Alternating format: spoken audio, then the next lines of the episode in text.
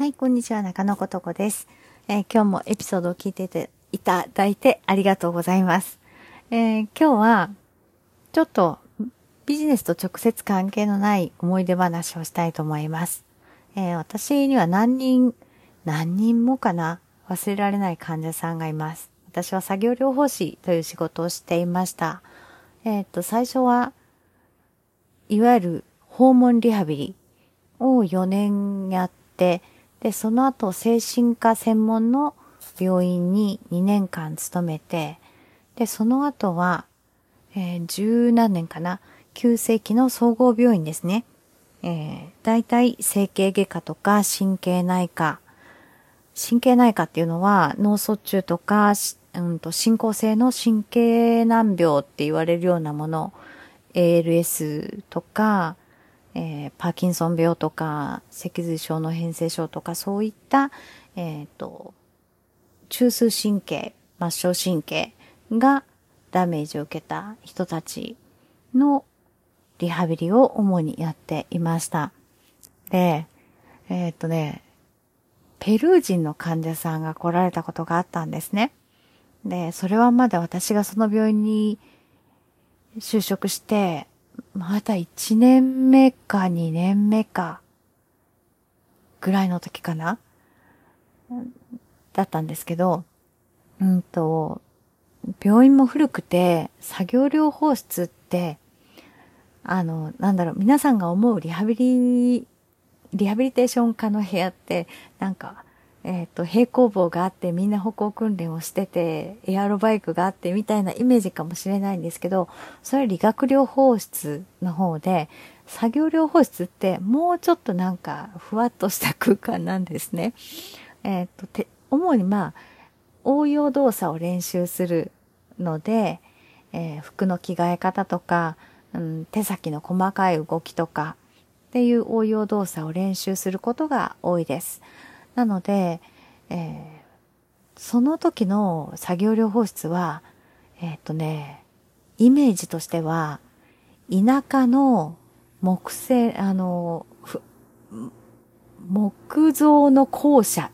思い浮かべていただいて、その小さい教室みたいなのが、えー、あるとしますよね。で、あの、大きいその机も、木製の机もあって、で、椅子があって、で、なんか、うん、ちぎり絵とか、なんだろう。まあ、訓練用の粘土とかもあるんですけれども、まあ、そういうものが雑多に置いてあるみたいなイメージを持っていただくといいと思います。だから、編み物をしてる人もいれば、習字の練習している人もいれば、えー、なんだ、服を着替える練習をしている人もいれば、という感じで、いろんな人がいろんなことをやっています。で、なんかね、やってることが遊びに見えるので、あの、時々クレーム入るんですよね。患者さん。患者さんご本人も、こんな遊びみたいなことやれるかって、俺はリハビリをするんだって言って、そのザ訓練みたいなことじゃないと、あの、なんていうかな、納得しづらい人、特に男性かなが多いです。なんかその遊びイコールいけないこと、怠けていることっていうふうにえ教育されてきた時代の人たちなんだと思うんですけど、だけど私たちは、うんと動作分析をして、え例えばボタンを止められないと、うん、お仕事に復帰するときにスーツを着なきゃいけない。だったら、えー、着替えがスムーズにできないといけない。で、ボタンの開け閉めにこの人は時間がかかる。じゃあなんで時間がかかるのかというと、指先が思うように動かないからだ。で、それには、この、例えばね、えー、例えば、えっ、ー、と、細編みをしてもらうのが一番フィットする練習動作だと思えば編みを乗せてもらうんですよ。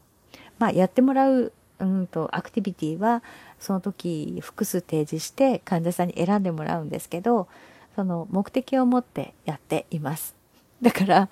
なんか知らんけど編み物をやったらボタンの止め外しが上手になったっていうことになるわけなんですけど、まあそういう感じの、え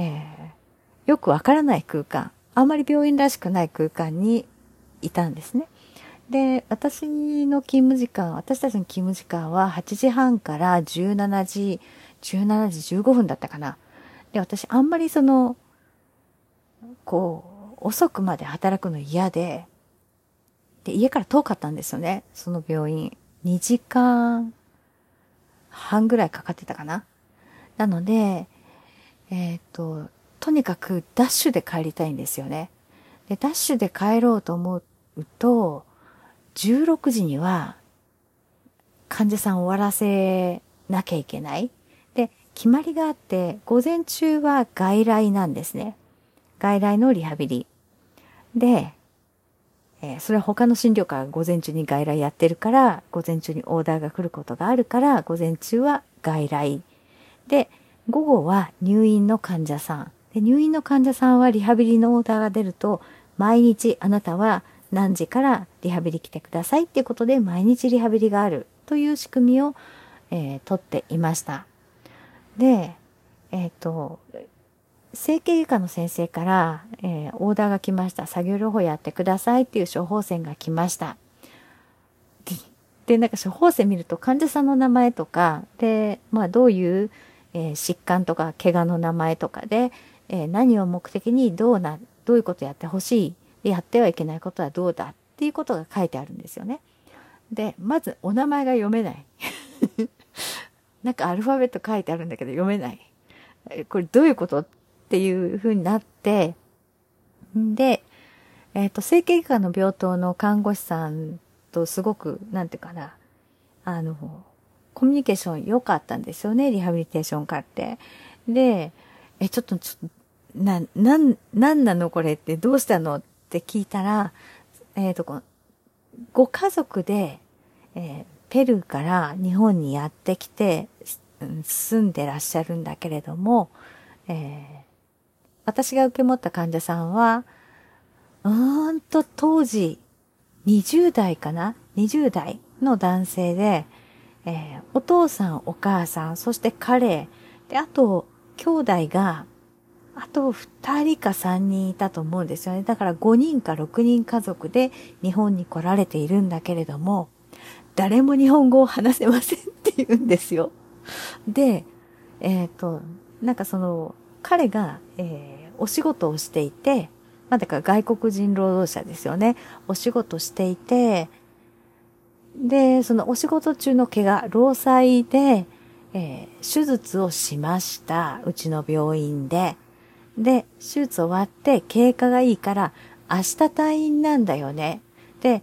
明日退院するから外来でリハビリやってねっていうのが、その、主治医の意向らしいんですよ。え、ちょっと待って、ちょっと待って。日本語話せるの？いや、話せない。え、ちょっと病棟でどうしてたの？説明とかって聞いたら、たまたまその時、うん、整形外科に入院されてた患者さんの中に、スペイン語を話せるお仕事の方がいらっしゃった。で、その人もなんか迷惑ですよね。すべてその人に通訳してもらって、えー、スペイン語で彼に伝えていたって言うんですよ。で、その通訳してくれてた患者さんはもう退院されていませんって言うんですよね。えー、ちょっと待ってって言って、で、えだから、えー、今日だから何時に退院だからそれまでにあの、外来のリハビリの説明してねって看護師さん言うんだけど、え、ちょっと待って、ちょっと待ってって言って、で、私困り果てて、で、いや、私話せないしなと思ったんだけれども、私の母が、私たち小さい頃からスペイン語が好きで、で、NHK のラジオのスペイン語講座とか聞いたり、習いに行ったりしてたんですよね。で、私もその時実家を出て一人暮らしをしてたんですけど、速攻で母に電話して、こうこうこうで今すごく困ってるって言って、で、えっ、ー、と、外来、外来通院してくれって伝えたい。で、受付は何時から何時までだ。で、あなたは何、何曜日の何時に来てください。何曜日は休みだから来ないでくださいって言いたいんだけど、どうやって言ったらいいのっていうのを彼女に聞いて、母に聞いて、で、わーっとメモして、で、とりあえず退院する前に、その人来てもらって、患者さんにリハビリの部屋に来てもらって、で、これからあなたは退院して、で、まあ外来で来てもらうんだけど、えー、こういう決まりで、この時間に、この曜日この時間に、ここに来てね。っていうことを、まあどうにかこうにか伝えたんですよね。で、まあそこから彼の外来リハビリが始まるんですけれども、まあ、外国人の患者さんって時々面白くて、また他のユニークな人もいらっしゃったんですけど、えっ、ー、と、彼に教わったのは、言葉に頼ってはいけないっていうことだったんですよね。言葉に頼ってはいけないっていうのは、その、私たち日本語を、母国語とする人同士の話って、なんか、すごく、なんでかな、雑に喋ってるとか、うん、どう言ったらいいんだろう。伝わって当然だよねっていう前提で喋ってるんだなっていうことを彼から学びました。で、なんでかっていうと、えっ、ー、と、彼日本語はほとんどわかんないんですね。で、私もスペイン語を話せないです。で、どうやってコミュニケーションを取っていったかっていうと、もう、あの、振る、身振り、手振りですね。うん、だから、まあ、外傷だったので、うんと、例えば硬くなった手をちょっとほぐしていくとか、だんだんそのね、まあ、いわゆる拘縮っていう状態から、えっ、ー、と、可動域、関節の可動域を広げていくっていうことがメインになったり、筋力を取り戻すっていうことがメインになるので、動作の説明はそんなに難しくないし、えー、私が手本を示せば彼もその通り真似してくれるということで、あんまり苦労しなかったんですよ。お互いにね。だけど、その、まだ傷がこう、なんていうかな、抜歯する前とかだと、えー、包帯巻いてたりとかするんですよね。そうすると、うん、なんかマイナートラブルとかあるみたいで、えー、その、そう、私は午後入院の患者さんを見るっていう話しましたけれども、えー、何時にどの患者さん、何病棟のどの患者さんに来てもらうかっていうのは自分でこう、スケジュールを決めるんですね。で、病棟と調整して、えー、この人は何時、えー、毎日何時から、あの、リハビリに来てください、みたいな調整をして、時間割を作るんですけれども、私すべての患者さんを16時までに終わらせる仕事の仕方をしていました。で、16時から、あ、16時にはもうカルテも書き終わってるみたいな、午前の外来の患者さんも、午後の入院の患者さんも、えー、カルテも書き上がって、えー、できれば1時間フリーの時間が余分にあるぐらいの仕事の仕方をしてたんですね。で、基本的に作業療法室にいました。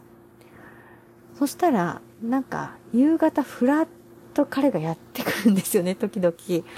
で、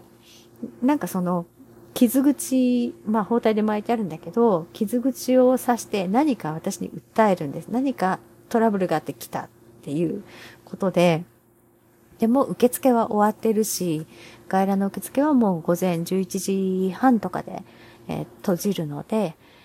受付終わってるんだけど、なんか直接リハビリに来るんですよね。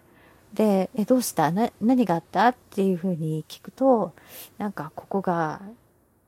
て言って指を指して、で、なんとなく、こうかな、ああかなっていうことを日本語で、え、なんかかゆいの？とか、痛いの？とか、聞くと、なんで通じるんですかね？なんかわかんないけど、うん、どうやらなんかその、まあ、ずっと包帯巻いたりしてると、蒸れて痒くなるとかあり、ありますよね。で、どうやら今日は痒いらしいみたいなことで、ちょっと不安になって病院に来られるんですね。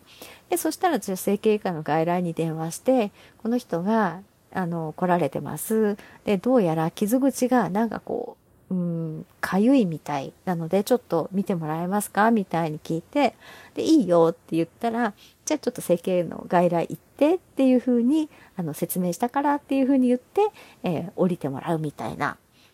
整形外科の外来に行ってもらうみたいなことが繰り返しあったんですね。そしたら整形外科の主治医が、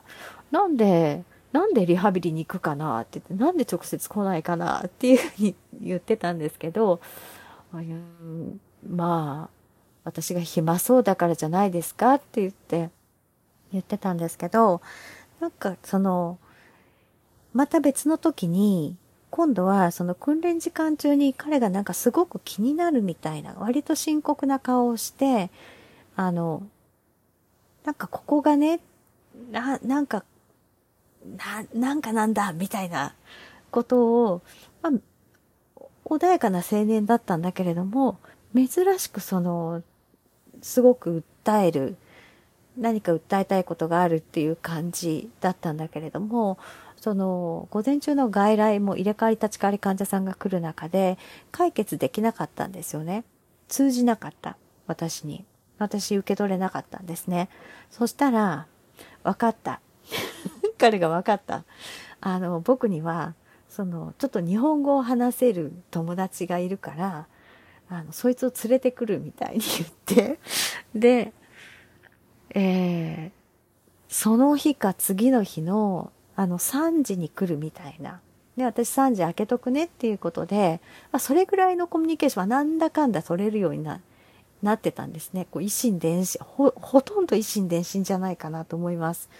あの、お互い喋れないから。あの、指で3ってやって3時とか、OK OK とか、首を振るとかね、いう風にして、えっ、ー、と、コミュニケーションを取っていました。で、その日本語に話せるっていうお墨付きの友達、まあ同年代、20代のね、ちょっともうちょっと屈強な男性を連れてきて、確かに、あの、私の患者さんよりは喋れる。日本語喋れる。だけど、片言なんですよ。全然、全然なんていうかね、役に立たないっていうか、あの、まあ、どれくらい役に立たないかったかっていうと、えー、彼が訴えたかったことが判明するまで2時間かかった。だから3時に来て5時までかかったんですね。で、もう本当どうやって生活してんのかなとか、仕事場どうなってんのかなとか思うんですけど、まあそれはそれで置いといて、えー、その友達が言うには、彼は、あの、傷口が痛いんだ。それが言いたいんだ。っていうことは日本語で言ってくれたんですね。で、OK, OK, わかった。じゃあ、あの、痛みって結構重要なサインで、えー、どういう時に痛むかとか、どんな風に痛むかによって、うん、どういうトラブルが起こっているのかがある程度、こう、わかるんですよね。で、だから、どう痛いのか、何した時に痛いのかがわかんないと私も整形外科の外来に伝えることができないわけですね。で、ここでの私の役目は、うん、彼が、どう痛くて心配になっているのか。で、そ、で、その訴えを持って、えー、整形外科の外来でちゃんと、えー彼の心配を取り除くべく診察してもらうっていう道をつけることが私の役目だったんだけれども、え、どう痛いの？で、どんな時に痛いかっていうのは割と早い段階で分かったんですね。だけど、どう痛いかってこれってね、あの、患者さん、日本人の患者さんでも、いや、どんな風に痛いかって聞かれても、ちょっとなんか、要説明せえへんわって言われる人多いんですよね。で、人によって、その、なんかピリッとするとか、ズキズキするとか、言語化しやすい人もいるんだけれども、なかなか難しいらしい。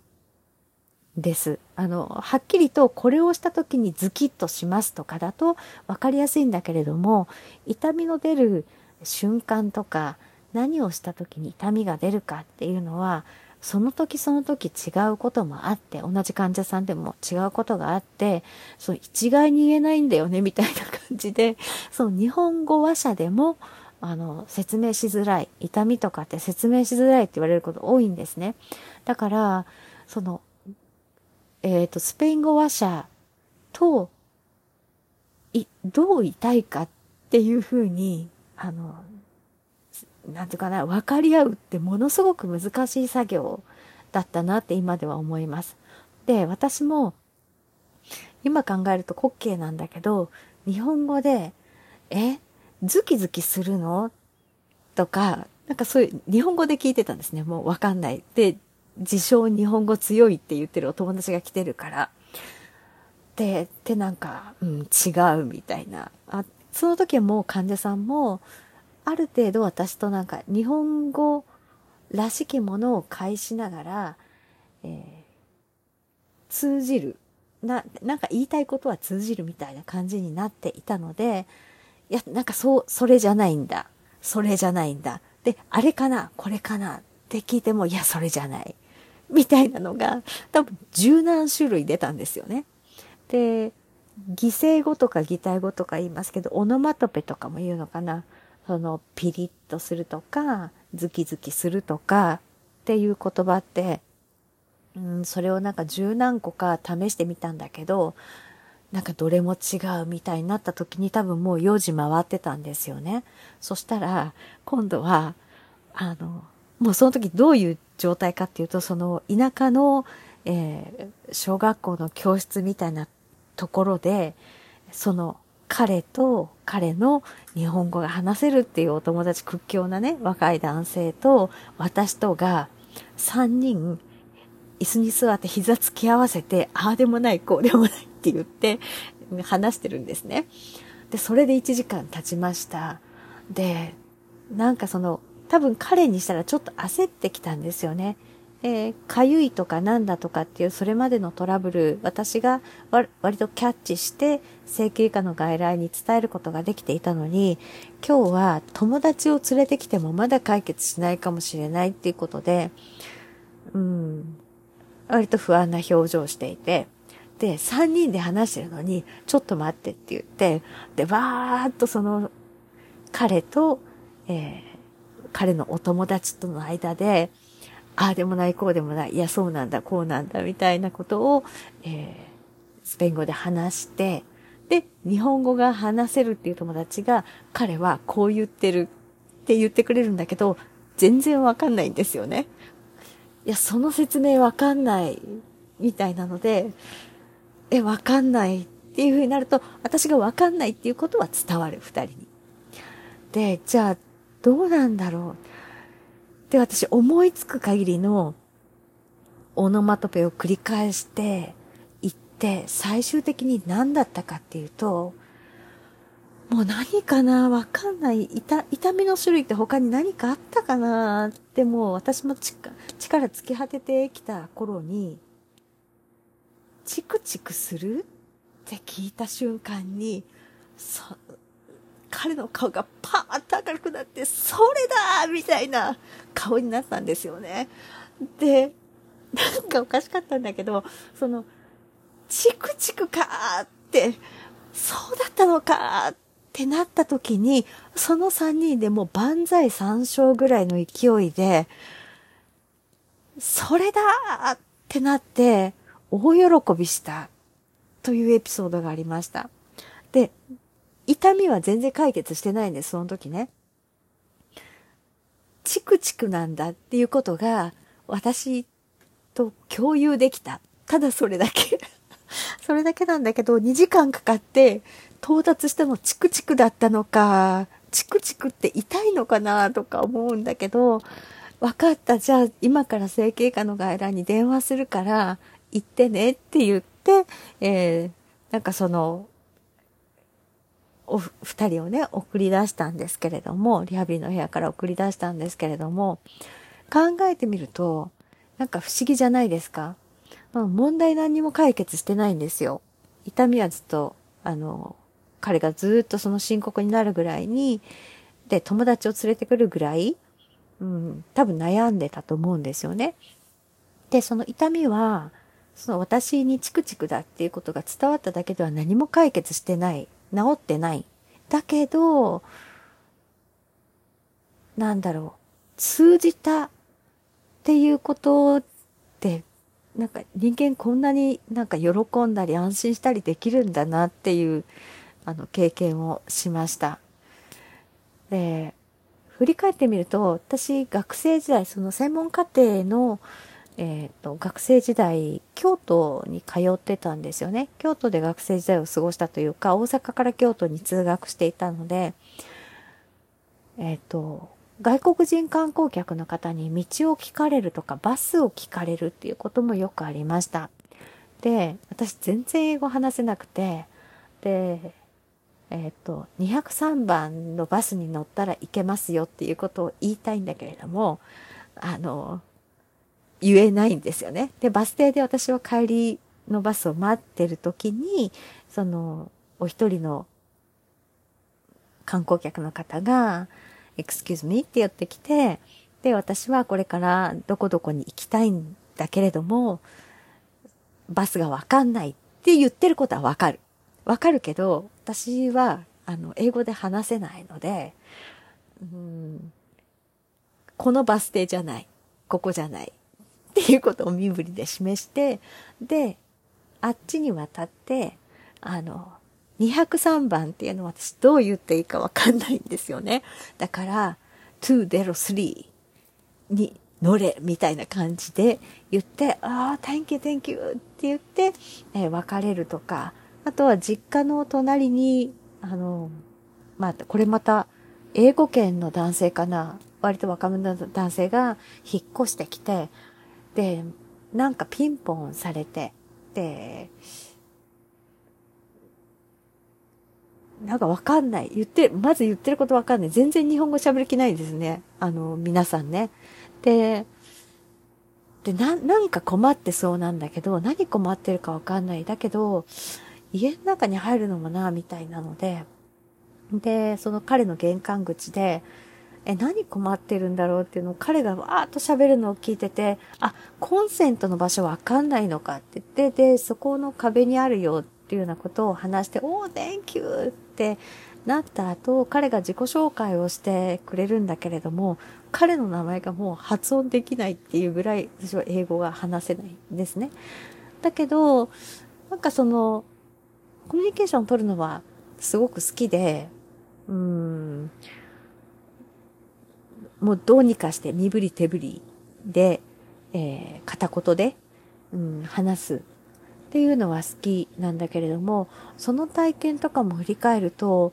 なんか日本語が話せて、まあこれはその言語に限らず、どの言語に限らずだと思うんですけど、同じ言語が話せます、イコール通じてるよねっていうふうに普段すごく手を抜いてコミュニケーション取ってるんじゃないかなってもうその2時間のチクチクに至るまでのなんかもう今日解決しないかもしんないみたいな空気も流れた瞬間があったので、いや、これで私また彼のし、これでいよいよ彼の信頼を失うかなとか、まあいろいろね考えることもあったので、うーん、すごいあの真剣勝負の2時間だったんですよね。で、まあ連れてこられた友達も多分あの、真剣にどう通訳するかっていうのを悩んだと思います。そんなに日本語喋れないし わかんない人だったから。だから、それぐらいなんていうかな、コミュニケーションって本当は全身全霊で取らないと伝わらないもんなんだなって。逆に言うと、その言語ってそれほど重要じゃなくて、うん、どれだけこう一生懸命あの受け取ろうとするか一生懸命伝えようとするかで割と伝わるんじゃないかなっていうふうに思いました。ということでまあねオチはチクチクだったというお話なんですがうん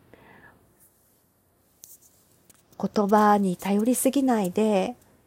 なんかね日常その全身全霊でコミュニケーション取り続けるっていうのもすごくパワーのいることで難しいことなんですけど、それでも言葉に頼りすぎない言語とか表面的な言葉に頼りすぎないってすごく大事だなってなんか最近思い出したので、えー、お話ししてみました。うん、彼が元気でいるといいな、彼のご家族も元気でいるといいなと思います。彼のご家族が全員で面会に来ると大部屋だったんですけど、ものすごい大声で、なんか 賑やかだったんですよね。で、それが、うん、話題になったりするぐらいに、えー、もうリハビリ室まで聞こえてくるぐらい、あ、彼のご家族今面会に来てるんだなって、同じ階、同じフロアだったので、聞こえてくるぐらい賑やかなご家族でしたけれども、皆さんお元気だといいなと思います。それでは今日も聞いていただいてありがとうございました。それではまたお目にかかりましょう。